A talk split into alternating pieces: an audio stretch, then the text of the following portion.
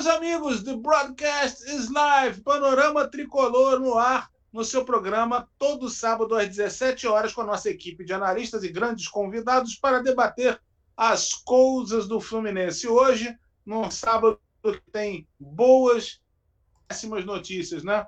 É uma boa e grande notícia que o nosso querido Levi Alta já saiu do hospital, já, tá, já foi para casa, já está lá em recuperação, enfim o Branco passou um momento muito difícil aí, superou mais uma dessa, né, mostrando seu espírito tricolor. É, e a gente deseja toda a sorte na recuperação plena dele, que enfim já está encaminhada, porque o pior, sem dúvida, já passou. Temos também a péssima notícia com a passagem do cantor Agnaldo Timóteo, que é uma das maiores expressões artísticas há muitas décadas, e teve uma ligação muito funda com o futebol, né? Apesar de ser torcedor do Botafogo, nos anos 70 e 80, ele foi um enorme promotor do futebol carioca. Ele foi a vida toda, né? Mas com maior ênfase nessa época. Então, enfim, sempre foi um admirador, inclusive em álbuns seus, ele tem capas de álbuns que foram feitas no Maracanã. Quer dizer, o Agnaldo era uma figura num tempo em que às vezes algumas pessoas torciam o nariz para o futebol, o Agnaldo era popular que defendia do futebol brasileiro e principalmente o carioca. Então, nossa solidariedade aos parentes, amigos e a legião de fãs aí do Agnaldo, que, enfim, se foi uma pena, mais uma derrota ao dito vírus. Bom, estamos aqui com a nossa equipe, nosso quarteto fantástico. É para ser um, um, um, sexteto. um sexteto, mas a gente está desfalcado aqui, porque Raul Susequinde ainda não adentrou, está tá sentindo uma contusão.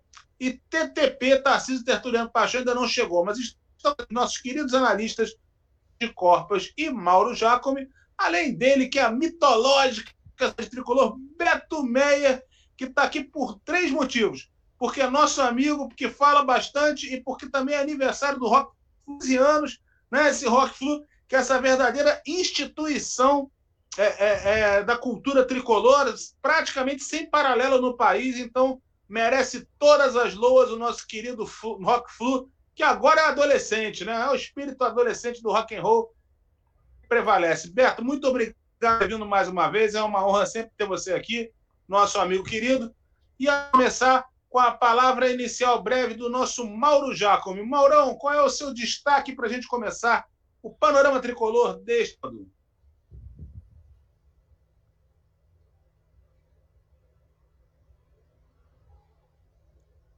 Tô sem som. Mauro tá... Agora sim. Beleza, agora voltou. É, o destaque é que o Fluminense corre atrás de uma classificação no Campeonato Carioca. Tem aí quatro babas pela frente, não é possível que não vá se classificar para essa semifinal desse campeonato, que um campeonato que está um pouco esvaziado, né, como sempre, mas acredito que o Fluminense consiga essa classificação e é um bom treino para Libertadores. Eu acho que o Fluminense tem que jogar o Campeonato Carioca com seu time titular dentro da medida do possível, até porque precisa dar ritmo de jogo. Libertadores está logo ali. É isso, Mauro. Para a gente começar. E agora a palavra dos Corpas, nosso comentarista 24 horas no ar. Fala, Jorge. Buenas tardes. Tudo bem, seu Paulo? Boa tarde, Beto. Parabéns aí por anos do Rock Flu. Mauro Jacome retornando a casa, passou um tempo fora. Saudade de fazer programa com você. Uma, é, uns sentimentos à, à família do Agnaldo, uma perda irreparável na cultura brasileira, né? na música brasileira, inclusive, também. Uma boa notícia a, a alta do branco, graças a Deus, vibramos, torcemos, oremos por ele, muito, muito forte.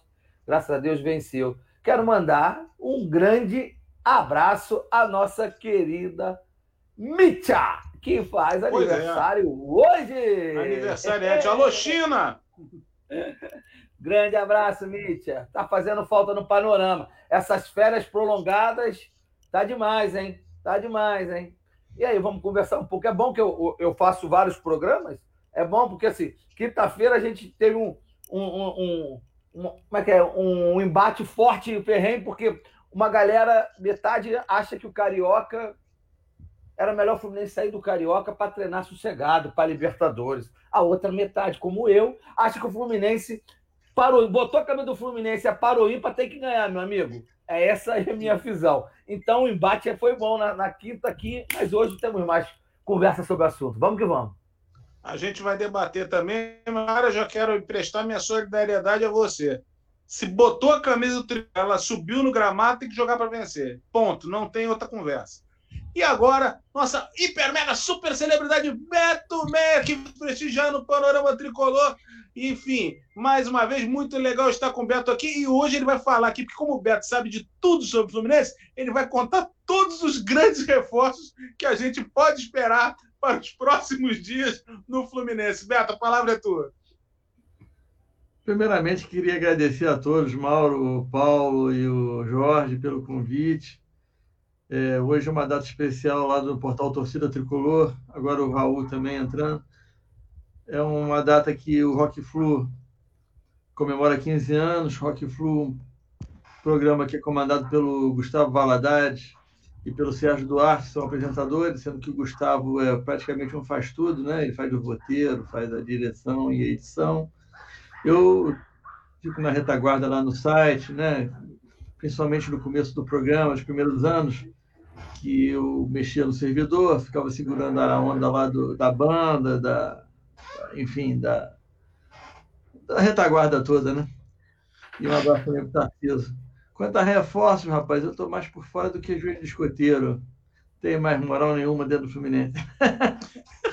Não, sem brincadeira, a gente, a gente torce aí pela, pela chegada do Matheus Babi, pelo menos. Eu acho que é um bom jogador.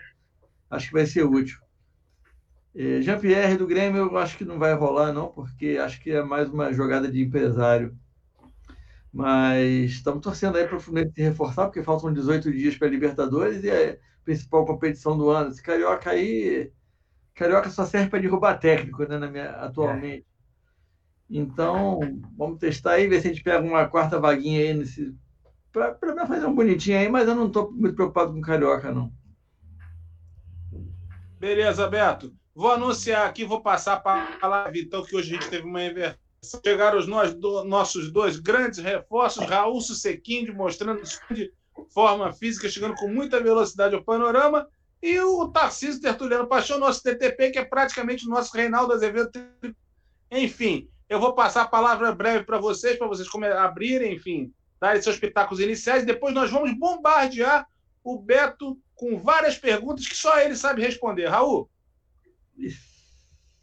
Boa tarde, Paulão, é, TTP, Mauro, Jorge e bem-vindo aí ao Beto. Uma honra ter você aí no programa. Na verdade, estava aqui no backstage já, diretor. Estava aqui só aguardando a, a bandeirada para entrar. É, boa tarde aí. Eu estava escutando boa tarde do, do Jorge, o seu comentário também. É, meu destaque inicial, infelizmente, ele é ele é sempre ele, é pessimista, né, como foi nos dois últimos sábados em relação a, ao que eu classificaria até agora como vexame do Fluminense no estadual, né? Para mim, eu sei que uma parte da torcida é, tem visto o estadual de uma maneira diferente, mas eu, é, por toda a nossa história no estadual e por ver a hegemonia que foi nossa cada vez mais se consolidando de outros lados, é, isso me é, não, não me desce muito bem. Então, acho que vamos falar disso. E falar de reforços é, infelizmente, também não vai ser um papo dos mais agradáveis, mas que bom que temos aqui o Beto para poder fazer outras perguntas e, e desviar aí dos temas do, do fluxo da depressão. Né? É, só lembrando, né? É uma temática no nossos programas de TV. Contratação não é reforço, né? Tem que se confirmar ainda. Então, por enquanto, o Fluminense está especulando contratações. Reforço, que é reforço mesmo. Vamos aguardar. TTP, suas considerações iniciais. Boa tarde a todos. Perdão aí pelo pequeno atraso de quase sete minutos, devido à internet aqui em Campo Grande. É sempre apronta uma armadilha para todos nós. Boa tarde, Jacome. Boa tarde, Beto. Boa tarde, Corpas. Boa tarde, o Susequinde, aí, o futuro presidente do Fluminense Futebol Clube, né? E boa tarde também ao Paulo Andel, aí, o nosso anfitrião de hoje. E um boa tarde especial para o Marcelo Diniz, que já está aí colocando talvez o que ele quer que seja o primeiro tema, eu acho para incomodar o Corpas. Aonde está o Miguel? Boa tarde, vamos seguir o programa. É isso. Queria aproveitar também para falar o seguinte, antes da gente começar com as perguntas com o Beto.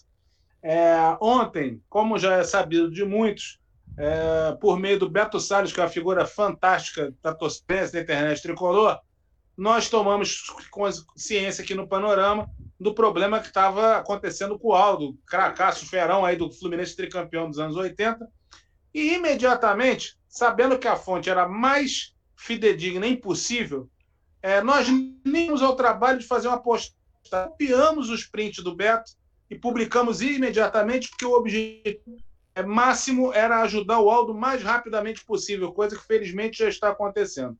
E assim o fizemos. Mas por incrível que seja, no Brasil de 2022, ainda teve uma série de torcedores do Fluminense que estavam colocando em dúvida a operação feita. É, bom, a esses eu preciso realmente fazer alguns esclarecimentos. Senhores, vocês precisam se informar melhor a respeito do que significa o Pix. Quando nós fizemos a ação em prol do Aldo, lá estava o nome completo dele, o próprio, próprio CPF e o telefone celular dele, porque ele se ofereceu para atender a ligação de quem fosse. Ou seja, só achou que tinha algum tipo de problema quem realmente tem sérias dificuldades cognitivas.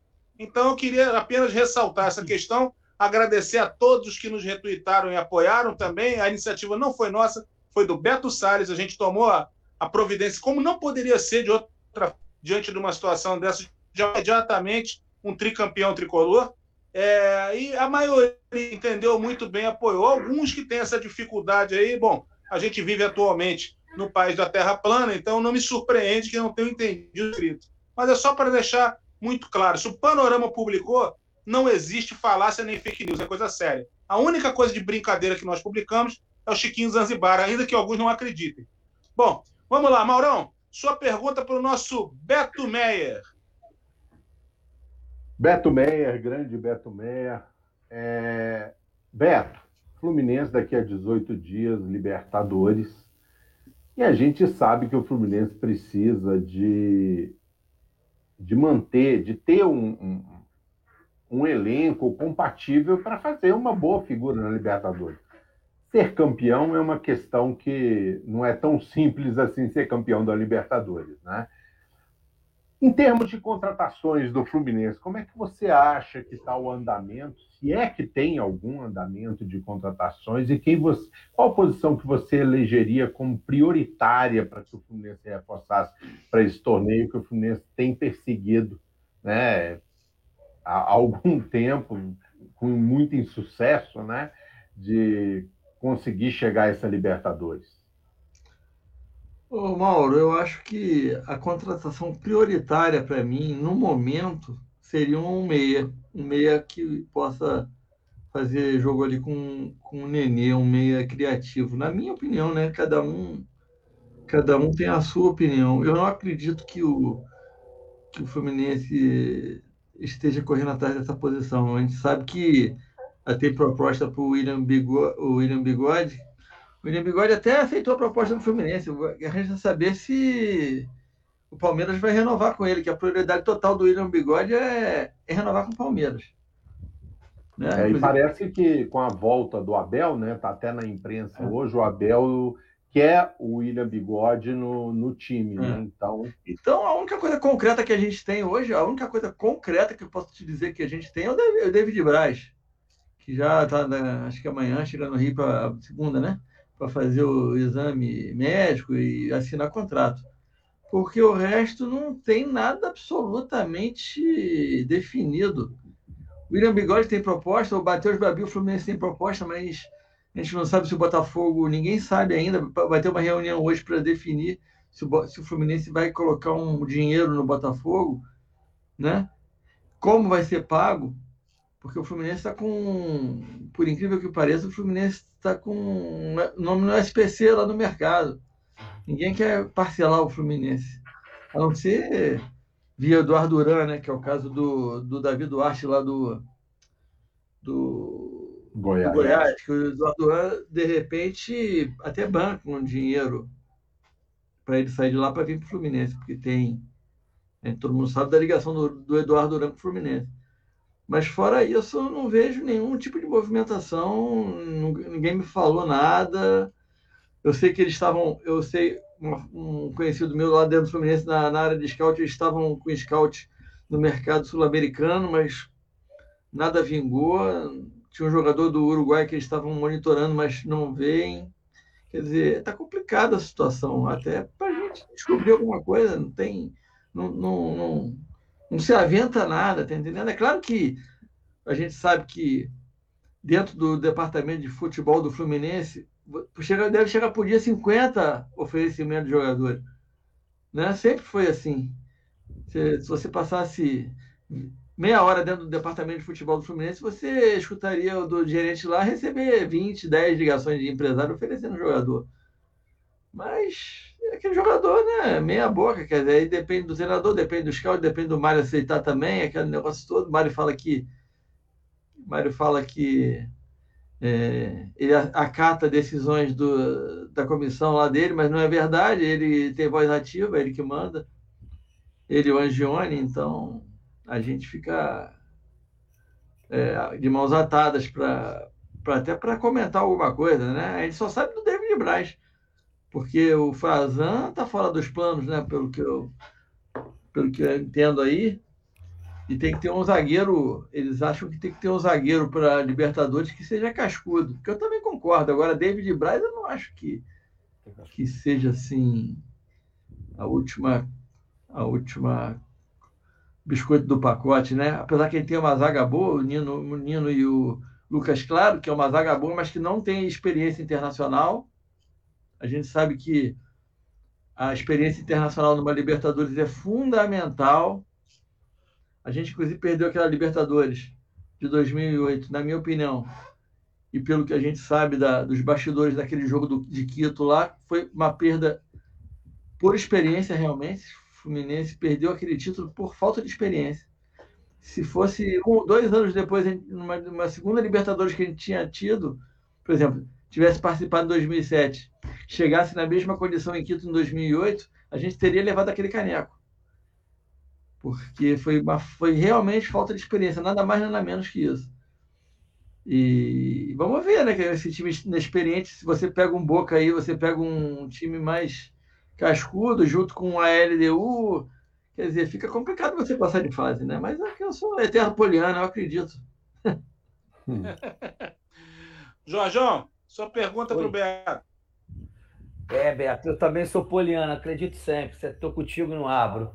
Ô, Beto, em cima desse do, do, que você falou de reforços, quer dizer, o que você não falou de reforços, que a gente já está acompanhando o Fluminense, é com o que tem hoje, o, o como você vê, qual esquema, como você vê a, a, a projeção desse time que o, que o Roger está colocando em campo e esse esquema tático que ele que tem colocado, geralmente ele tem colocado um esquema tático, na minha visão, você pode discordar, é claro, fica à vontade. Na minha visão, ele bota no esquema tático, ele está ele tá sobrecarregando os, o, outros jogadores para deixar livre o Nenê e deixar livre o Fred. O Fred é nem tanto que o Fred ainda sai, ele é meio tinhoso naquela marcação lá na frente da área lá. Eu acho que ele ainda faz algum um papel ali na frente. Então, assim, com, colocado isso, qual, como você vê o esquema tático? Qual é o melhor time que você acha? Eu, eu, eu, você falou de, de meia de ligação. Aí eu, assim, eu acho que o William Bigode já é atacante, já não é meia de ligação. Uhum, é, uhum. falta, falta, falta no mercado esse tipo de jogador. Como eu falei aqui nos bastidores um pouquinho, o Fluminense ele, ele detentor da, da, de várias, várias categorias de base ou camisa 10 pertence ao Fluminense. É o Miguel, é o Arthur, entre outros, né? Então, assim, será que. Aí aborda um pouco, vamos conversar um pouco sobre esse assunto, por favor. Explana aí, por favor, esse processo do parque técnico Fluminense, tática, né? É, eu, eu concordo que o William Bigode seria um atacante para jogar com o Fred, né? Sim. Eu acho que a gente precisa de um meia, assim, um meia mais. É... Antigamente a gente é, chamava de ponta de lança, né? Tipo um Romerito. Eu acho que falta esse tipo de jogador Fluminense, embora o Nenê, o Nenê prende muita bola, na minha opinião. Eu acho que o Nenê é fundamental, eu acho. Mas eu acho que ele está prendendo muita bola. na, na minha opinião. Acho que falta uma, essa, essa ligação de velocidade com o ataque. Né? A gente vê isso em alguns momentos, com o Calegari tentando acelerar o jogo e tal, mas o Calegari, o Calegari às vezes joga muito recuado, na minha opinião, também. Eu acho que. Né, outra coisa que eu acho que o Luiz Henrique não joga na lateral, na, na, na, na na, na, no setor direito do campo, ele já declarou N vezes, a gente via sempre ele no setor esquerdo do campo. Eu não sei a insistência de botar o, o Luiz Henrique na, na direita, talvez para aproveitar um outro jogador ali na esquerda, né? O, o, tá me fugindo até o Luca, nome. Luca. O Luca, né? Que para mim é um jogador fraco, o Gabriel Teixeira entrou melhor. Mas isso sempre teve na cultura do Fluminense, vou te falar. O, a cultura do Fluminense é não deixar a molecada. É, é, embora fala que. É, é, Clube é, formador? É, a gente é formador e o cara. Mas se você pegar os times do Fluminense, os times que, que são formados, os moleques não, não ganham espaço assim de cara. O cara tem que, o cara tem que produzir três vezes mais do que um outro jogador tipo o Luca para poder ganhar a vaga dele. Isso sempre aconteceu no Fluminense. Eu acho que eles tentam fazer tipo um, ah, vamos, vamos proteger o jogador, vamos deixar para entrar no segundo tempo, pegar a defesa cansada, tá entendendo? Aí o jogador vai para cima do outro, aí começa a passar, ganha a projeção e vai para cima. Eu acho que não, eu acho que o Gabriel Teixeira já tem cancha para entrar no lugar do Luca há muito tempo. O time fica mais rápido. O Calegari tá, o Calegari tá bem, também eu acho o Calegari bom jogador. O lateral esquerdo, eu acho que o GFT já vai ter, parece que vai ter uma chance agora. Já devia botar porque o Egídio. Egídio, eu acho que é um, é um jogador, cara, que ele quer pentear muita bola, fica penteando a bola para se achando craque. Não sei se vocês concordam comigo. Falta uma certa objetividade no, no Egídio. Né? E deixa muito espaço lá atrás. Tem que botar o GFT para é, é campeonato carioca, cara se ele errar, a gente vai perder pro. Vai perder nada, praticamente. Gente, todo mundo já praticamente sabe que o Flamengo vai ser campeão disso aí, cara. Infelizmente é isso. Se a Fluminense ganhar, isso vai ser zebra. Ou qualquer um outro tipo de campeonato. Então para jogar, porque a Libertadores está chegando. Né? A gente sabe que o Mário Bittencourt não vai contratar, não vai abrir a carteira. Ele vai contratar, se ele contratar, vai ser o Matheus Babi e vai ser o o William Bigode, 400 mil dá para ele pagar nesse tipo de jogador, mas não vai. O Fluminense não tem dinheiro para abrir a carteira e vai, eu quero aquele jogador ali e traz. Não vai ter. Por isso que não tem até escassez de, de notícia de, de, de, de, de, de contratação, porque realmente nós não temos condição. Né? Aí você fala, ah, mas falta de coragem? Eu acho, eu acho que, pô, nós estamos numa Libertadores, a gente vai ganhar 3 milhões de, de dólares de cara agora, pô esse dinheiro, você contava com esse dinheiro? Não contava. Então você podia pegar esse dinheiro. Eu, sei, eu sei que administrativamente é uma merda, mas é um, um, dinheiro que você tem que investir. Quando você ganha, você recebe mais. Você atrai mais torcida. Mas parece que a cultura lá do Fluminense agora é aquele timinho para ver se ganha, para ver se é, consegue um resultado fantasma, porque a gente vai para cima depois, não sei o quê, e a gente vai continuar nessa mesma coisa. Tá entendendo? É a minha opinião, se desculpem aí se vocês não concordam mais. Eu acho que a mediocridade na, na, na, do pensamento do Mário Bittencourt e do Angione irrita, cara. A verdade é essa. Pois é. Agora eu vou bater o pênalti. Meu caro Beto, eu vou em cima do, do mesmo comentário que você tinha acabado de fazer respondendo ao Jorge, em relação ao seguinte. É, ano passado, e até esse ano, né, já que o brasileiro em temporada, uma espécie de. de... Eu, a, a meu, no meu também pode achar diferente isso. Havia uma espécie de hipervalorização da, do feito do Fluminense ser Libertadores, embora ele pudesse ir como quinto colocado ou sexto, etc. E isso passou a ser muito valorizado, às vezes até como quase um título, né? Nossa! E o que se compreende, porque o Fluminense vinha aí de cinco temporadas pavorosas, né?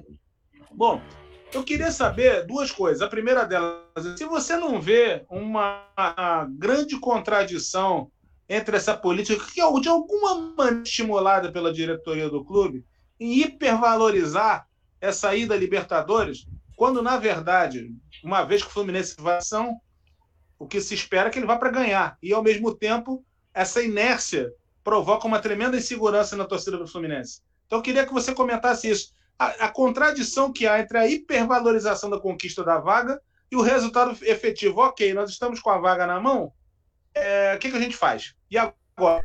E a outra pergunta que eu te faço, se você esqueceu, eu relembro, é que até comentou esse rapaz, o Rafael Ribeiro, né, o zagueiro.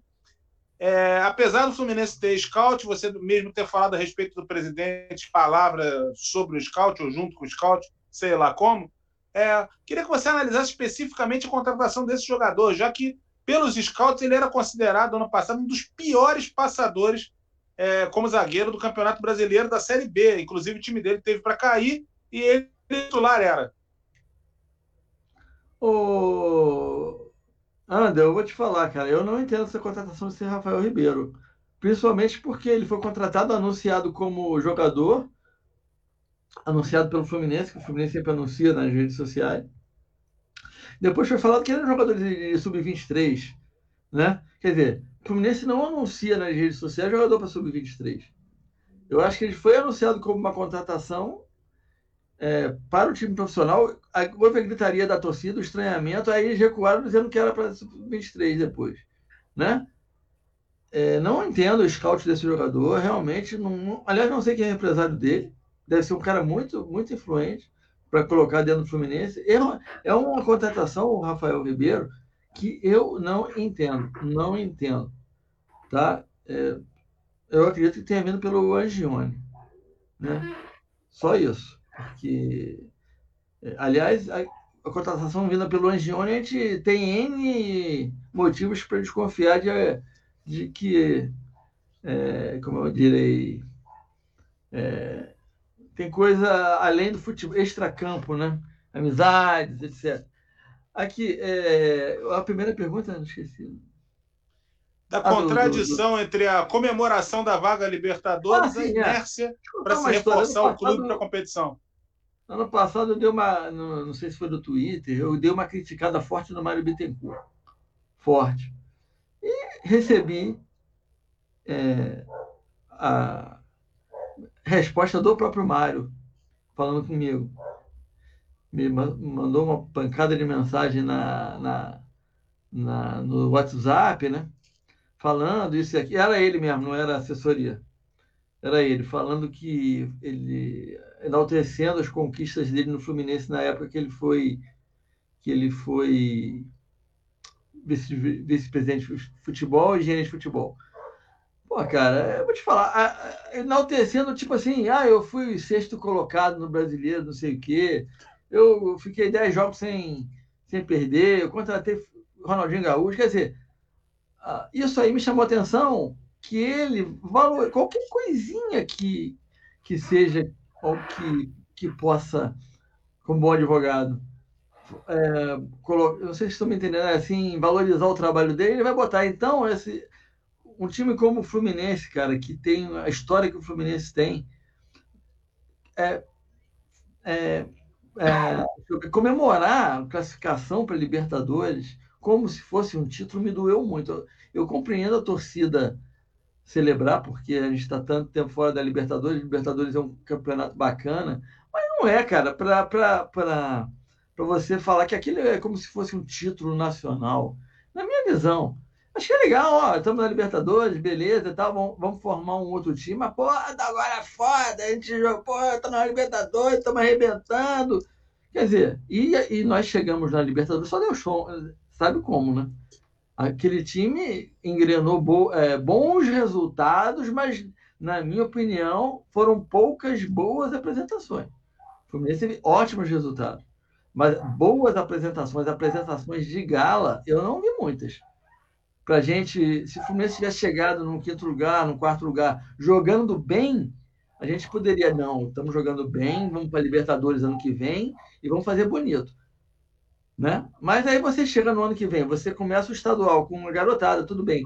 Aí depois você bota um, jogador, um time mais cascudo, quase como titular, jogando mal, sem um plano tático, ainda que o Roger ainda não deve ter conseguido colocar as ideias dele jogando mal com a Libertadores daqui a 18 dias e você sem contratação de que faça juiz, reforço. Estou falando contratação, estou falando reforço. Sem um reforço fica muito complicado na minha, minha visão a gente é, almejar qualquer coisa nessa Libertadores, embora eu torça muito, cara, para que a gente passe de fase. Bom, a gente já torceu pelo Fanta, né? Pelo, pelo, por tanta gente, a gente vai continuar torcendo, né? Raul, sua pergunta para o nosso querido Beto Meia.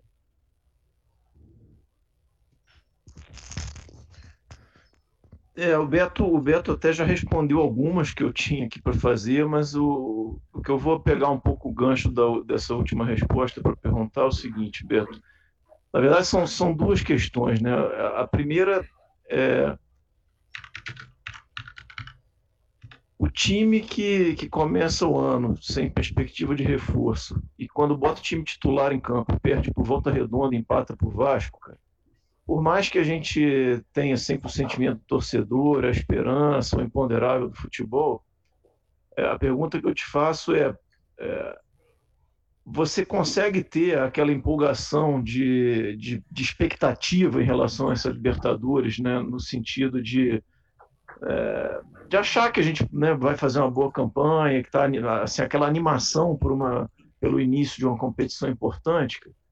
E, e a outra pergunta, aproveitando aqui, é, você acha que a torcida do Fluminense, é, acompanhando dos dirigentes do Fluminense, ela se acostumou a pensar o Fluminense menor do que ele sempre foi? É, eu acho que essa Libertadores começa difícil para a gente porque a gente caiu no pote 3. A gente está tanto tempo afastado da, do ranking da, da Comembol que a gente vai pegar pedreiras nesse grupo nosso. Está arriscado a gente pegar um grupo da morte aí. Isso aí é o grande problema do, do Fluminense ficar tanto tempo afastado das competições sul-americanas. A gente cai no ranking. Isso aí é normal. Então, depois de 2012, que a gente foi campeão brasileiro, a gente teve uma queda assim administrativa, futebolística imensa até agora. Quer dizer, isso aí prejudicou muito a, a, a, a nossa, o, nosso, o nosso ranqueamento e nossa posição que a gente vai entrar agora na Libertadores. Então, se a gente. É o imponderável que você falou aí. Eu acho que é o imponderável. Com esse, com esse time aí, eu não vejo como a gente ir muito longe da Libertadores com toda a sinceridade aqui para vocês, porque. Né? Agora, pode meter 10 no boca? Pode. Fazer o quê? Fred, não sei o quê.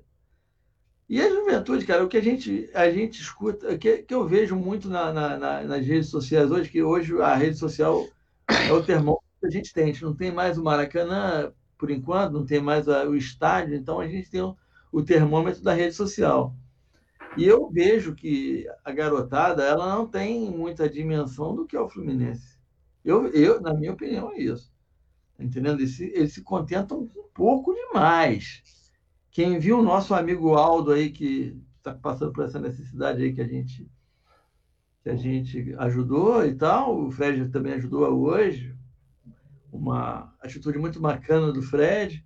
Quem vê um time como o Aldo, cara, assim, aquele jogadores de extrema categoria que a gente tinha no meio campo Fluminense nos anos 80, né?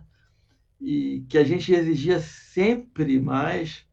Hoje, é pelo que eu vejo nas redes sociais aí, é uma exigência de se ganhar de 1 a 0 do Volta Redonda com gol do Egídio de falta, os caras vão, porra, é, cracaço, não sei o quê. Quer dizer, na minha opinião, né? Isso é o que eu vejo. Eu não me conformo com isso, cara. Eu acho que o, também a gente vai muito pela idade. A gente já é mais velho, a gente já tem uma certa vivência no futebol. A gente já sabe disso, mas a grande a garotada que, que frequenta as redes sociais, a maioria pós-adolescente, eles têm um tipo de, de cobrança diferente nossa. Né? A gente tem, inclusive, muito canal de, de, de YouTube que faz muito sucesso, que tem uma visão muito diferente do que eu penso futebol, entendeu? Eu penso futebol fluminense campeão, multicampeão, é uma realidade diferente do que é hoje, é, mas a gente não pode se é, deixar de pensar grande. A gente deixando de pensar grande, aí que uma oportunidade de um Mário Bittencourt da vida de fazer timeco, é, ele vai crescer. vai crescer essa onda, porque não vai ter cobrança, muita cobrança. Aí, se tem alguma cobrança em cima dele, vem aquela molecada da tropa de choque, choque dele lá, falando que a gente não é tricolor, que tricolor de verdade não critica o cara, né? É. Que a gente coleba, enfim. É... Não estou dizendo que é, ninguém é melhor que o outro, não, mas, pô, a gente sentou no, no cimento do Maracanã lá tomando mijada, meu irmão. Como é que um moleque vai falar que tu não é tricolor? Enfim. Mas é isso aí. É pô, já me falaram isso, Beto. Eu achei, eu, no dia eu fiquei refletindo, falei, pô, já perdi tempo pra cacete escrevendo isso pra me falar um negócio desse, né? Mas, enfim, vamos lá. Oi? Fala, Mal. Só um parênteses aqui em cima do que o Beto falou, para esclarecer para a galera, o Fluminense está no pote 3, né? Ele não pode pegar time brasileiro, exceto vindo da pré-Libertadores, casos de Grêmio e Santos. Então, no pote 1, o Fluminense pode fazer parte de um grupo que tenha, por exemplo, River Plate ou Boca Juniors, né? Do pote 2, tem outros times como Racing, a LDU, também. E no pote 4, além de Grêmio e Santos, né, é, é, você pode pegar, por exemplo, um, um Libertado Paraguai. Então, o que o Beto falou com relação ao grupo da morte seria mais ou menos por aí. Tá bom. É, bom, vamos. Um abraço para todo mundo que está comentando. Nossa tropa. A gente também tem a nossa tropa de choque. A diferença é que a nossa tropa de choque não enche o saco dos outros. O pessoal está aqui comentando aqui no panorama. O Mauro está acompanhando aí os comentários. E agora nós vamos passar para o nosso TTP Azevedo, diretamente de Mato Grosso, nessa pantaneira, para a pergunta para o nosso querido Beto Meia. Bom, é, até em base do que vocês mesmos já comentaram aí, e eu vi um comentário aí que vocês colocaram, da Cecília, se eu não me engano, que ela falou que eu ia falar. É, não conheço o Mário Bittencourt pessoalmente, não quero conhecer porque eu não quero amizade com ele, né? Quero só que ele trabalhe e faça a função dele. Tá aí o comentário da Cecília. Mário não contava com a classificação do Fluminense para a Libertadores. Quero relembrar que foi o panorama. Eu vou falar do período em que eu comecei a participar das lives, não vou nem falar do período que eu estava assistindo apenas. O panorama foi unânime em sempre lembrar que o Fluminense estava preparado para uma campanha para ficar entre 11 e 16 lugar. A posição acima dessa na tabela foi uma surpresa para todo mundo. E nós temos que ver o seguinte: o esquema com o Odair, mesmo jogando muito mal, ele entregava resultados.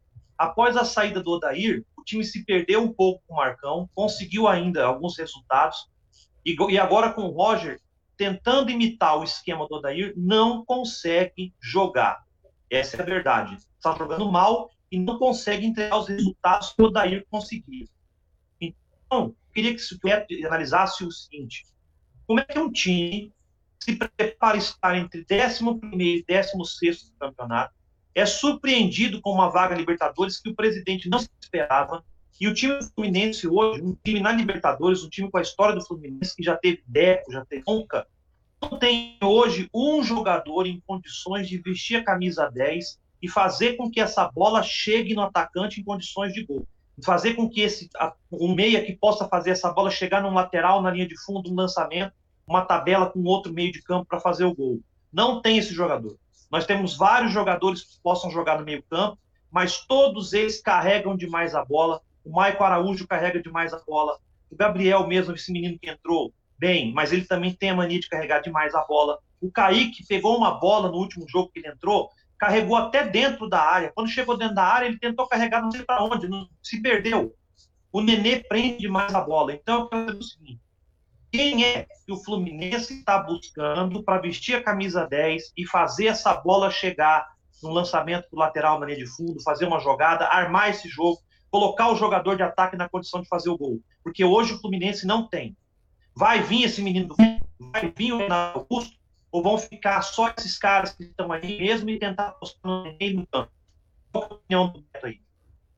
Ô, Tarcísio, eu até falei que o, o, jogador que eu gostaria que o Fluminense contratasse seria um meia de ligação desse que você falou aí. Mas não, a gente não Isso. tem. Eu não. Eu não. Eu não. Eu, eu gostaria muito de vir aqui e falar, ó, o Fluminense tá, tá correndo atrás de jogador tal, tal, tal, tal, tal, tal, tal, mas não existe essa possibilidade. Se existe, eles estão segurando é. demais essa informação. A gente não tem. a informação. Ninguém divulga. Você, antigamente a gente tinha uma série de fontes lá no Fluminense e tal, que você sabia aqui e ali. Hoje nós temos algumas e os caras não divulgam nada, quer dizer que não tem. Tá entendendo? Não tem esse jogador aí, não tem. É, o que tem é, é, zagueiro e atacante que estão querendo. O William Bigode bateu o Rabi e o Davi Duarte.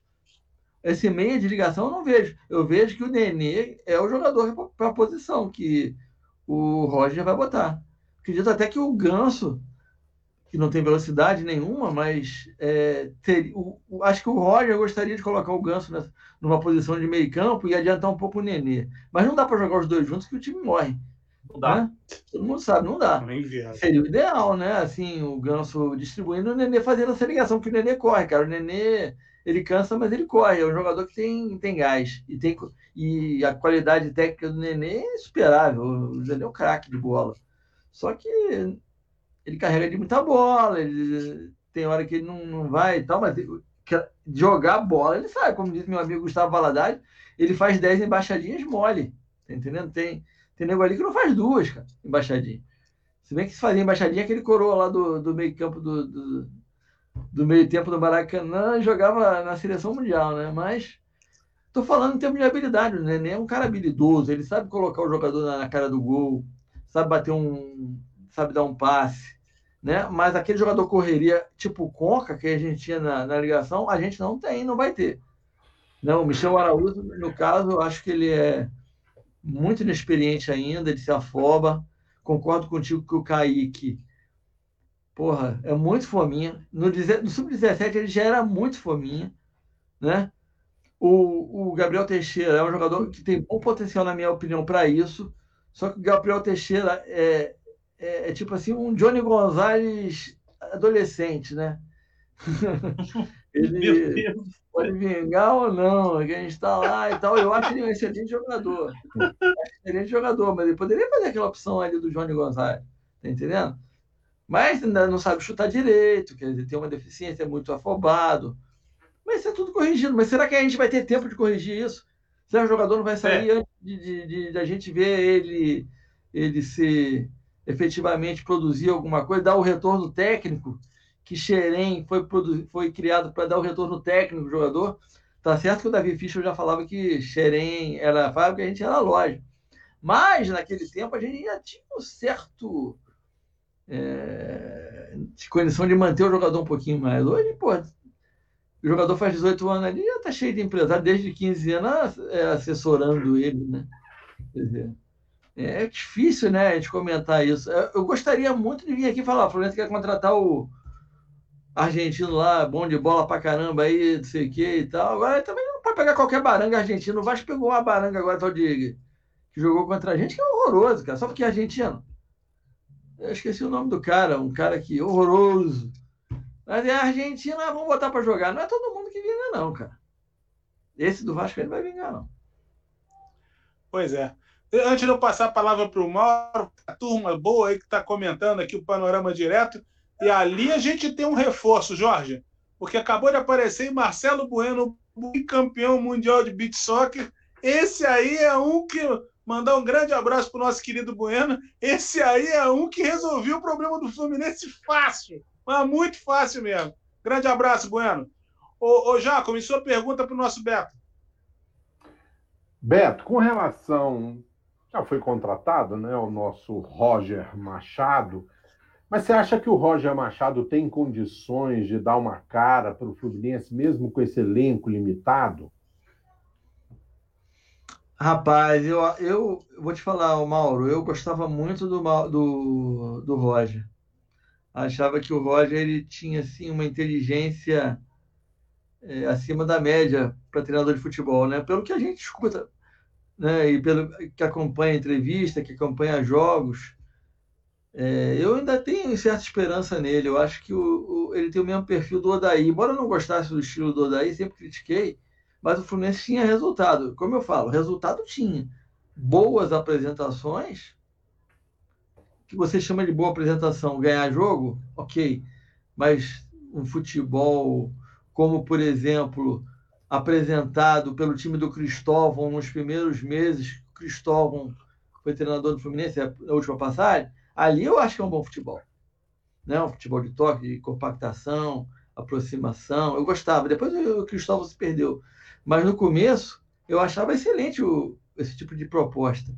Né? Eu vejo eu vejo o Roger é, falando nas entrevistas dele que ele tem essa proposta de futebol compacto, é, intensidade, mas daí passar isso para o jogador, passar na jogador entender a proposta do, do, do treinador e conseguir jogar e ter bom resultado é um passo enorme. E o que eu vejo muito no Fluminense há já algum tempo é muito erro técnico também. O jogador entrega bastante. Ano passado nós perdemos muitos jogos com erros gritantes individuais. Né? Jogador que perdia a bola na defesa, gol do adversário, jogador que não ia na bola no cruzamento. Quer dizer, eu acho que se o treinador tiver a capacidade de corrigir isso, de ver a deficiência do jogador, é, chegar para ele, ó, oh, fulano, porra, não faz mais isso aí, cara, dá um bicão para frente que, porra, não, não é feio. É, é, Dario Pereira dá bicão para frente, cara, né? Aquele, porra, Luiz, é, o, Luiz Pereira, todo mundo dá rabicão para frente, jogador técnico, cara. Agora o jogador não quer achar que é, porra, tal, tem esse, televisão tá me mostrando, eu vou dar um toquinho, perde a bola, passa vexame. Eu acho que aconteceu muito isso com o Fluminense perda de, de, de, jogos com jogadas individuais. Não sei se vocês concordam. Se o treinador chega para. O, o, o, treinador, cara, é mais um motivador do que. Porque o, o, o, a base teórica, todos fazem o mesmo curso.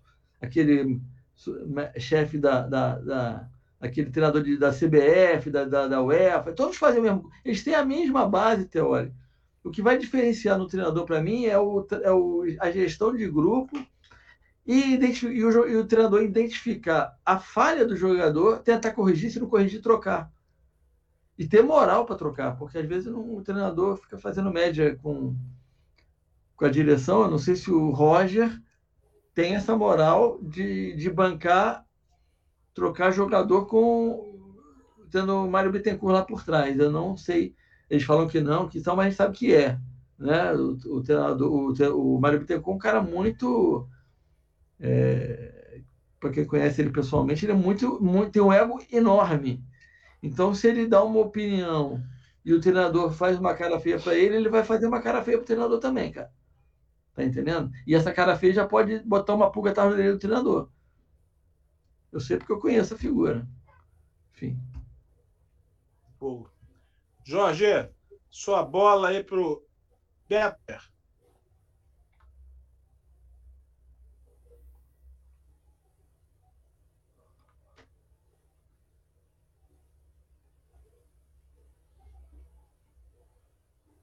Liga o microfone, Corpo. Passa aí. Verdão, desculpa. É porque às vezes ficam os barulhos do ambiente, é caminhão de lista, essas coisas, aí eu tiro para não atrapalhar eu, e cortar a concentração de vocês. Me perdoe. Gente, é, então, Beto, você estava falando aí de, do, do, momento do Fluminense. Bom, na temporada, vou falar 2021, a melhor, o melhor momento do Fluminense, salvo engano, aceito ressalvas, é, foi 30 minutos do primeiro do jogo, do primeiro jogo. 30 minutos do primeiro jogo que foi o melhor futebol apresentado pelo Fluminense na minha modesta visão. Mas eu não dei dois treinos. Ponto. Aí você vem falando do, do Roger, sim, do, do, da parte teórica dele, é igual ao dos outros. Eu concordo uma coisa que você falou aí que eu acho que é fundamental. O técnico tem que saber tirar o melhor de cada jogador. E ultimamente eu não tenho visto isso inclusive do Roger. O Roger, eles têm, eles vêm com uma ideia é, de montagem tática do time e começam a, a adaptar posições. Assim, eu gostaria. É, o, o Calegari foi um, uma descoberta, porque o Calegari é meio campo, foi jogado para lateral e deu resultado. E assim, e assim, e o outro antes dele foi o Caio Henrique, que também foi jogado. Por que, que a gente não pode. É, é, assim, é isso que eu acho que é a dificuldade, não sei se você concorda por que, que a gente. É, eu acho que o Fluminense acaba errando sempre nas mesmas coisas. Cara, o Nenê é um excelente jogador, excepcional, eu concordo com você. Só que o Nenê tem 40 anos e ele não tem físico para manter 90 minutos, como o Roger manteve ele no penúltimo jogo. No, segundo, último jogo, ele, ele jogou mais 30 minutos do segundo tempo. Então, ele jogou, nas minhas contas, 75 minutos. Um jogador que não tem esse preparo. E voltando de temporada, eu, eu acho ele excelente. Acho que ele prende demais a bola, como vocês colocaram, inclusive você, Beto. Então, assim, o Fluminense hoje, a, a colocação assim, a gente não tem um meio, assim, vários jogadores de potencial no meio-campo, inclusive estão emprestando ele para lateral, que é o Calegari, exemplo. Não tem como o treinador mudar o esquema tático. Um bom treinador não é aquele que tira o melhor de cada jogador, que ele adapta vários esquemas táticos para apresentar o melhor futebol? Não é por esse caminho, talvez? É, eu vejo, eu vejo, por exemplo, que o Roger, nesses primeiros jogos aí, ele está tentando achar uma formação que ele possa. É, não é achar a formação, ele está tentando conhecer mais os jogadores, o que, que eles podem render. Né? Isso aí é normal acontecer, a gente, a gente é torcedor, a gente quer que o time ganhe, mas eu acho que o treinador tem essa, ainda mais no campeonato como o Carioca, ele tem essa, esse, essa prerrogativa de tentar achar um jogador que seja mais polivalente, fazer duas funções, etc. O Nenê, cara, aquele jogo que a gente perdeu ali do Volta Redonda, eu acho que o, o, o Roger errou ter colocado o Nenê cansado no meio campo que estava devastado já. Aí o Nenê ficou correndo para um lado para o outro igual uma barata tonta. Quer dizer, não é uma posição dele, ele não é volante, cara. E tentou botar o, o, o Nenê ali no meio, acho que foi um erro crasso do Roger esse negócio, deixou deserto, assim. Me lembrou dos bons tempos do Abel Braga, que ele chamava que o Abel era ataqueiro, né? Botava seis atacantes lá na. Que se for do meio campo para tentar ganhar o jogo. Me lembrou um pouco o, o Abel nessa, nesse aspecto. Mas eu acho que ele está tentando. Eu acho que eu ainda daria um certo desconto pro, pro, pro Roger mas a paciência nossa é pequena, né, cara? Todo mundo tem a paciência pequena.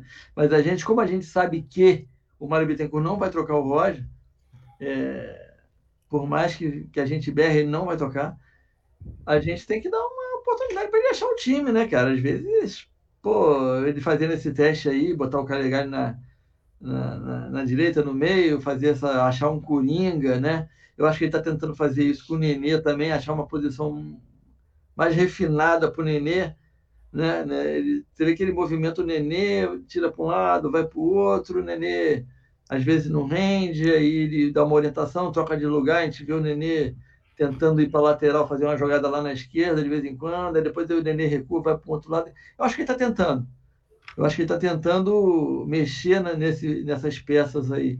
Né? Agora, um falha individual, você vê, o Frazan falhou muito nesse tempo se, certamente se tivesse o Lucas Claro, os resultados seriam diferentes. Né? Se tivesse um lateral esquerdo aceitável, não sei se ele vai botar o, o GFT aí para jogar, não sei se ele pode fazer uma experiência de botar um outro jogador na lateral esquerda que faça aquele, aquele setor ali também. Quer dizer, eu dou essa, essa, essa, essa chance aí. Mas, como você falou, cara, é, tem certas situações que realmente a gente fica irritado, né? Mas eu falar, a gente espera, pelo menos, que ele esteja, esteja fazendo experimentos, né? Isso é que a gente espera, porque tem certas coisas que a gente não tem. Então, na minha cabeça, assim, esse cara está experimentando aqui, que eu te falei, bota ali, bota aqui. Porque quando for a Vera mesmo, que a gente vai ver o, o, o time. Até não sei se o jogador está jogando a Vera também, né? Tem muito disso aí. Os caras sabem que vão para Libertadores.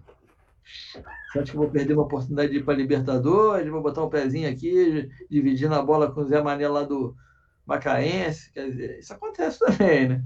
Vamos ver. O, só para complementar, Paulo, só é o Beto, daquele, no gol do Vasco, nós tivemos falhas, assim, a gente reclama do Egídio, mas a gente teve falha tática, porque o Iago largou a marcação, então foi uma falha tática, aí a bola foi cruzada na área, o Frazan, como você bem colocou, a bola passou debaixo do pé dele, uma falha técnica. Então, realmente, falha falha a técnica. gente está complicado para o nosso lado, velho. Tá a gente viu muita falha técnica do é. Hudson também, ó, falhas horrorosas do Hudson. O Egídio também. É, o Hudson, Egídio, respirando, ele já falha, né? É, o, o, o Egídio, se você prestar bem atenção, ele é um jogador que tem boa técnica. Só que ele falha demais. Né? Ele, tem, ele, é, ele tem boa técnica, sabe dominar uma bola, sabe dar um passe de dois metros. Mas ele é um cara que tem uma boa técnica, só que ele falha demais defensivamente. É, às vezes entrega bola boba, ele tem, assim, às vezes, é, falta de raciocínio na hora de você fazia o último passe, tinha uma jogada mais difícil. Ele tem falta, né? Ai, gente. Peguei Beto, foi mal. O que você está vendo aí? Tem comentário? Não, eu tô vendo você falar que o, o Egito tem falta de raciocínio. É, mas é, cara. Você vê que o raciocínio dele não é eficiente. Quando ele está na frente, em vez de dar, passar uma bola. Outro dia estava o Gabriel Teixeira livre, em vez de dar a bola para o Gabriel Teixeira que ia fazer o gol, ele meteu lá no. Sei lá, no Yuri. Porra. Se eu faço isso no tempo de jogador de, de pelada aí, o cara que vendia picolé lá, que era o treinador, me expulsava no ato do jogo, cara. Tá entendendo? Porra. Quer dizer, acho que pois falta é. isso nele. É o... Eu não sei, Agora... se você olhar para o banco, tem o Danilo Barcelos, cara. Que, porra, que para ser inteligente precisa melhorar muito, cara. Porra, brincadeira. Então, o Fluminense está, segundo a sua ótica, o Fluminense está carecendo de amadurecimento intelectual, né? Os jogadores é, precisam se amadurecer intelectualmente. Ninguém compreender a lei da física. O Marlon tá voltando, Beto. O Marlon, ah, tá voltando. Caralho, eu vi os caras torcedor que chamaram. também. Eu vi no Twitter. É não, muita... o Marlon é craque. Porra, cara, eu vontade de quebrar o monitor, cara. Calma. Eu e Raul, eu e Raul temos um em comum, Bruno Saraceni, maravilhosa a respeito dessas temáticas. Ele diz o seguinte: é muito tarde de acreditar. Tem uma hora que a pessoa começa a querer crer e ela começa a crer com toda a força em coisas que se quer. Sua pergunta para o nosso Beto, a gente já está encaminhando, passou rápido demais, já estamos quase terminando o panorama. E aproveitando, Raul, enquanto você faz sua pergunta, eu vou encaixar junto aí para informar o pessoal. O José Gomes tinha perguntado aqui embaixo sobre a questão da negociação do João Pedro, que está sendo repassado da Watford. Então, para saber quanto é que o Fluminense recebe nisso aí. Nosso Beto responde isso e também a sua pergunta. Clube Formador. Ô, Beto, eu, eu vou mudar aqui só um, um pouquinho da, a pauta, né, óbvio, dentro do, do Fluminense, porque eu acho importante te fazer essa pergunta como alguém que vive o clube há muitos anos e conhece muita gente. É, eu, aí eu vou, eu vou dar uma opinião pessoal, que, claro, você fica à vontade para não concordar. Mas é, eu acho que o modelo sócio de gestão do, do Fluminense é um fracasso retumbante. É, e para mim o Mário ele é, enfim, ele é uma continuidade disso.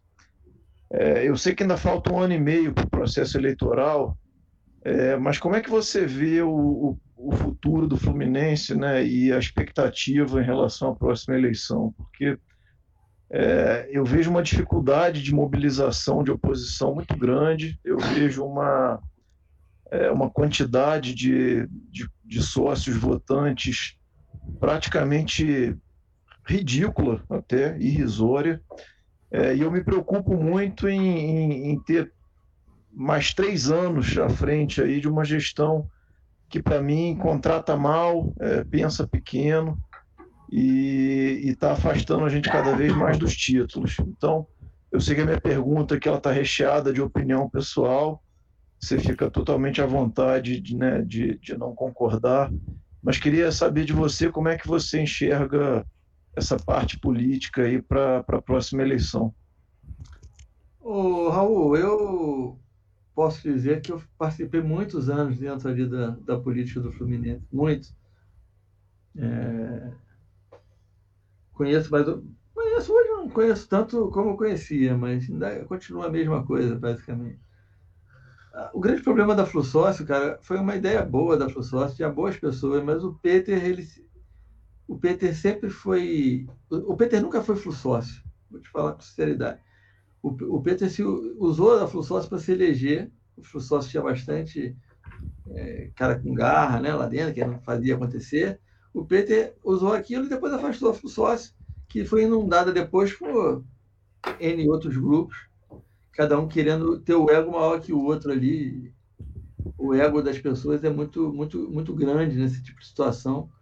O Peter se, o Peter afastou. O Peter não, na verdade, o Peter não ouvia os cabeças assim que pensavam mais dava mais opinião. O PT tomava as atitudes por ele, né? E no segundo mandato, então, péssimas, péssimas é, atitudes. O Abad, o Abad entrou na, na, na, na, nessa esteira aí da, da, da ainda do PT, coitado. O Abad pegou uma pepino do tamanho da, da, da, que eu não posso nem imaginar, entendeu? Ele tinha também assim uma ideia de Fluminense, mas não consegue fazer nada se você não tem dinheiro, não tem nada, e você tem... o Fluminense tem muito esqueleto enterrado, na verdade é. Quando você abre uma gaveta lá, você vê um, um esqueleto que está lá que você não sabia que tinha.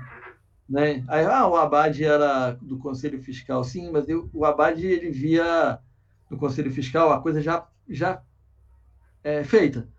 Né? Ele fala assim, ó, isso aqui já está feito. Você não, não planejava.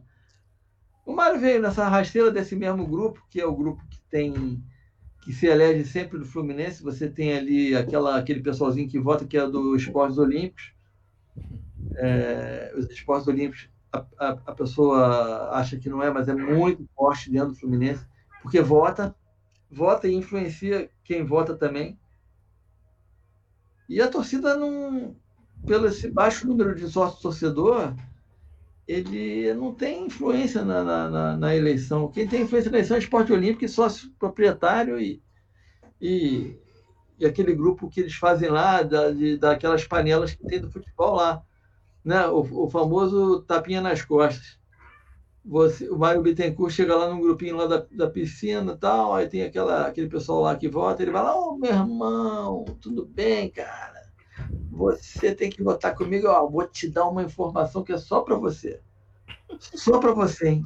Se a gente for eleito, é, for reeleito, eu vou contratar fulano de tal e você vai ser o primeiro a saber. Meu irmão, esse cara sai espalhando é Mário Bittencourt da vida. É o tal tapinha nas costas. Isso acontece no Fluminense. É, acontece direto. Aquela, aquele pessoal e tal. Depois que você. Na sauna também? a sauna não, nem digo que na sauna a maioria é flamenguista ali, cara. Tá aí. Entendendo? Ah, sim. É o Fluminense, na verdade, o clube social. Como pode? Aqui, o Fluminense, o, o Fluminense é o clube social. O que acontece? Aquele entorno do Fluminense são prédios antigos, eles não têm área de lazer. Então, o cara que é flamenguista, o cara que é vascaíno, o cara que é Botafogo, ele usa o Fluminense como área de lazer do clube do, do, do, do prédio dele. Até em 2000 e pouco, eu não sei quem reformou a sala do Fluminense, foi o Flamengo, cara, o flamenguista reformou a sala porque ele gostava de ficar dinheiro. Ah, vou reformar a sala, reformou. E, e, fica por isso mesmo. E o cara que chega na eleição, quem é que é o presidente aí? Ah, esse cara aí me falou bom dia comigo, vou votar nele. Para mim não vai continuar isso aí, isso aí que meu status aqui. Isso acontece com qualquer clube. O Flamengo foi eleito com, não sei, acho que 4 mil, 5 mil votos. O Botafogo, o, o Botafogo fez 600 votos. 700 é absurdo. cara. 600, 700 votos decide um, uma torcida de 2, 3 milhões né? de simpatizantes. Que Botafogo não tem torcida, tem testemunha, né, cara? Mas, pô. Isso acontece, o Fluminense também. O que vai acontecer? É, e o Mário vai. O, o Mário tem grande chance de se reeleger, cara se não entrar um cara, se a, se a, se a, se a oposição não achar um cara que, que bata de frente, um cara que bata de frente com o Mário, tenha boas propostas, que saiba convencer o torcedor, e o cara que está lá dentro, não adianta você ir para a internet que você não vai ganhar a eleição na internet. Isso aí é. A FUSOS começou na internet. A FUSOS começou na internet. Era um grupo, uma lista do Yahoo. Né? começou na internet, depois começou a se juntar no Flex Center e tal. E a Flusócio só foi ter o presidente depois que ela entrou para dentro do clube. Ela fez campanha dentro do clube. Porque se ficasse na internet como o nego está pretendendo aí, não ganha. Não ia ganhar. Estou te falando que eu estava lá dentro, eu sabia. Eu via. Tá entendendo? Eu via. Só foi lá para dentro, ganhou a eleição porque estava lá dentro. Conseguiu o apoio dos esportes olímpicos do Ricardinho, que é um cara que ninguém fala, mas está ali no Fluminense há mais de 60 anos, sei lá. É, o Marcos Furtado. Esses caras de Marcos Furtado, Ricardinho. Ah, não estão lá agora, mas tem influência pra cacete na eleição. Né? Aqueles caras que estão. Aquele Hamilton, Iag. né? Aqueles caras que ficam circundando ali a, o social do Fluminense. Estou dizendo que esses caras são, são gente boa, se você conversar, bate papo, legal. Mas é um cara, é os caras que detêm o poder. O cara não quer liberar o poder para. Ah, o garoto do panorama vem aqui para mandar aqui na piscina, aqui no, no do bar aqui, porra, da Andel. Quem é? Andel chega lá, quem é esse cara aí, cara? É, da, é, garoto de internet. Era assim. Piscina não, tô fora. Não porra nenhuma. Vê se ele vai, vê se ele jogou bola ali no. Vê se ele vai dar um tiro no stand de tiro ali. Ele nunca foi, ele sabe onde que é o stand de tiro. Eles falam assim. Ou seja, é, a é paixão difícil, de Raul. 3 milhões de Raul pessoas. Aí, né?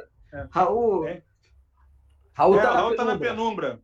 Tá na penumbra. É, tá, tá, na mesma, tá na mesma. Raul tá na mesma vibe da, da política do Fluminense, tá na penumbra. É. Enquanto a paixão de três, três torcedores é refém do estande de tiro, para a é. gente fechar uma tricolor, vem a nossa última pergunta feita pelo Tarciso Tertuliano Paixão, o TTP. O, o Susequinde ali, eu achei até que estava substituindo o nosso querido Homem das Sombras, quando participa aqui, né, o, na, na, nas nossas lives. O Márcio. É, é o Márcio, o Márcio. tem, tem Agora... ângulos exóticos para participar dos programas. Exóticos, né? E, ô Beto, eu quero fazer uma pergunta totalmente diferente aqui agora.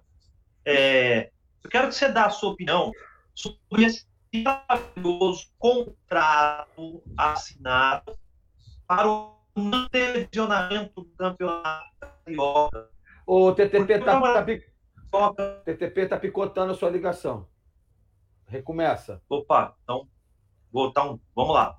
Devagar. Eu quero saber o comentário do Beto sobre esse comentário, esse contrato de não televisionamento do Campeonato Carioca.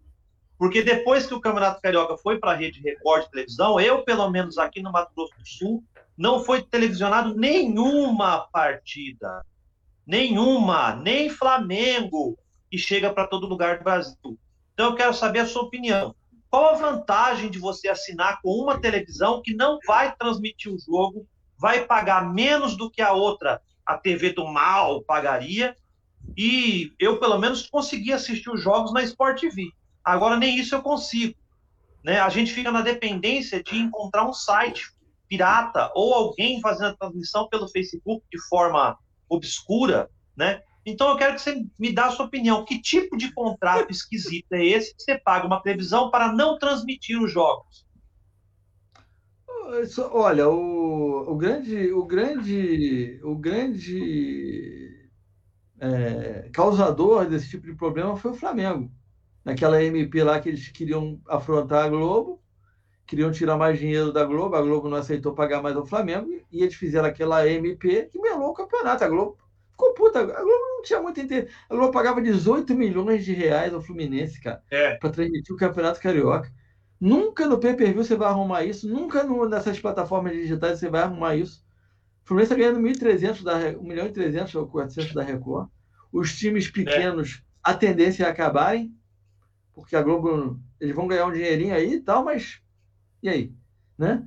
Essa questão do televisionamento é da, da emissora. A emissora tem o direito, ela transmite o que ela quer. Se lhe interessar transmitir Fluminense e Volta Redonda, ela vai transmitir. Se não interessar, ela vai botar a novela Chiquitita lá. É, ela está pagando, eu acredito até que é, foi, foi, é um contrato estranho esse da Record. Não sei como eles arrumaram. O Fluminense deu um tiro. O Fluminense é, botou essa plataforma Flu TV aí que é uma merda. Cai Não. toda hora, ninguém consegue acessar. Eu acessei, eu, eu assinei, consegui cancelar assinei pela Sky, agora eu boto no 639 lá, vejo a hora que eu quero, não tem problema. Só tem que aturar aquele Rob Porto, Botafoguense lá, mas de resto, tá entendendo? É, tudo bem. Agora, eu, eu, realmente, isso foi um tiro no pé, mas quem causou isso foi o Flamengo. O Flamengo estava crente que a Flá TV ia ter 100 milhões de espectadores, que não é o caso. Né? Porque o Flamengo tem uma torcida grande, tem uma torcida que tem um poder aquisitivo bom, mas a grande maioria não tem dinheiro para comprar uma pipoca, cara. O que sustenta o Flamengo são, o que sustenta o Flamengo. Uma vez eu estava conversando com um cara de marketing, falou assim: o Fluminense tem mais, o Fluminense tem mais torcedores nas classes A e B. Mas os torcedores da classe A e B que tem no Flamengo, o número é maior do que os torcedores A e B do Fluminense. Deu para entender a correlação? O Fluminense tem mais torcedores na classe B, mas o número, por exemplo, é, o Fluminense tem 200 mil torcedores na classe A e B, que corresponde a, a 20% da torcida. O Flamengo tem 5% dos torcedores na classe A e B, só que são um milhão de torcedores. Então, quem paga o Flamengo é esse torcedor. O resto não consome. Consome pirata. Então, o Flamengo ele tinha uma visão de mercado que tudo que ele lançasse ou fosse fazer ia ganhar milhões. Se ferrou é. nessa Flá TV aí. Quer dizer, foi brigar com a Globo, vai ter uma discussão no brasileiro que eles não podem brasileiro, mas no resto, a Globo já pagava bem, cara. A Globo pagava. É claro, se você pode discutir que você gosta da Globo, se você, você fala de Bolsonaro, se fala de Lula. Isso é uma outra história, mas é inegável que a Globo pagava. E a gente perdeu essa receita por causa de uma discussão do Flamengo. Uma briga do Flamengo com a Globo que foi politizada, porque a Globo fala mal do Bolsonaro, foi o presidente do Flamengo lá tirar foto junto com o Bolsonaro, o Bolsonaro foi e assinou uma MP que foi negada depois, mas três meses de desastre, né? Por causa de política, na verdade, né? Quer dizer, tudo errado, tudo errado. Então, se você me pergunta, o, o, o Tarcísio, é, por que, que eles fazem isso? Ninguém sabe, é uma questão que ninguém sabe isso. Se você pode perguntar para qualquer um, ninguém sabe porque a Record é, é, de, coloca o jogo num deserto de horário, alguma coisa assim. Porque não... Aliás, esse, esse campeonato carioca tá um escrotidão. O Fluminense jogar sexta, jogar terça. Porra, é essa jogar terça-feira, cara? Eu não concordo com isso, não. Acho que esse jogo tinha que ser sábado e domingo. E quarta. Sexta tarde, né? Inclusive, porra, Beto... jogar segunda e terça-feira, porra. Isso é coisa de Vasco e Botafogo. Porra, se não fosse Vasco e Botafogo, eu até entendia, mas Fluminense, cara. Na verdade, né? Agora, falaram de João Pedro, João Pedro Fluminense tem 5% da, da formação. Tá? Isso aí é, é líquido e certo. Agora, o Fluminense tem para receber alguns bônus na, na, negociação com o Watford, do João Pedro. Eu não sei agora como ficaria numa eventual transação é, de, de, time, como o Fluminense vai receber. Ele adiantou, o Mário adiantou alguns bônus, mas ainda tem alguns bônus a receber né? pelo que eu sei. Talvez o Mário tenha adiantado tudo, eu acho que não. Mas eu acredito que se o, o, o Watford vender para o Chelsea, o Watford vai ter que pagar esse bônus para o Fluminense aí que, que ainda está faltando. Mas os 5% só para só para completar, só pra, pessoal. Do Paulo voltar. O Paulo, pera, tá, só, só um minutinho. Só para a gente completar tá. é o seguinte, Roberto. Os jogos estão sendo transmitidos a terças e sábados por duas razões porque a Record, como detentora do direito, ela não quer mexer na grade dela de domingo, que é a mais forte da semana. E terça-feira ela bota os jogos no horário do Big Brother. O objetivo dela é, é fazer com que o futebol esvazie. Por isso é que se criou essa aberração de terça e sábado. Fala, Tarcísio, vamos lá é. que a gente vai fechar. Macaé e Volta Redonda não vai competir com o Big Brother nunca, né? Não quero é. botar no horário do Big Brother. Macaé e Volta Redonda já é de Limeira? Porra, não dá. Foi a ideia deles, né? Se era boa ou não. Depois eu e Jorge vamos mais tarde conversar aqui no WhatsApp, vamos fazer um grupo de estudos para tentar entender como é que alguém faz um negócio e cria uma situação para menos. Isso é, é algo fascinante no mundo dos negócios modernos. É que alguém é, rompe um contrato para ganhar menos dinheiro.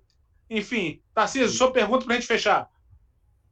Tem uma pergunta, só para dar uma informação em cima do que ele falou aí do, do João Pedro. O João Pedro jogou sim no Fluminense, portanto, o Fluminense tem direito aos 5%. Diferente do Pedro, que não jogou no Bangu, tá? E o Bangu recebeu 5% da negociação dele lá. Só para lembrar essa informação. O João Pedro jogou sim, beleza? Ô, Paulo. Ô, Paulo. Paulo? Fala. É só para não, não, é só para lembrar que o melhor do Fluminense é que ele é ruim demais para vender, péssimo para comprar, e o gerente comercial é apresentador de TV. É o Fluminense, é isso. E ruim.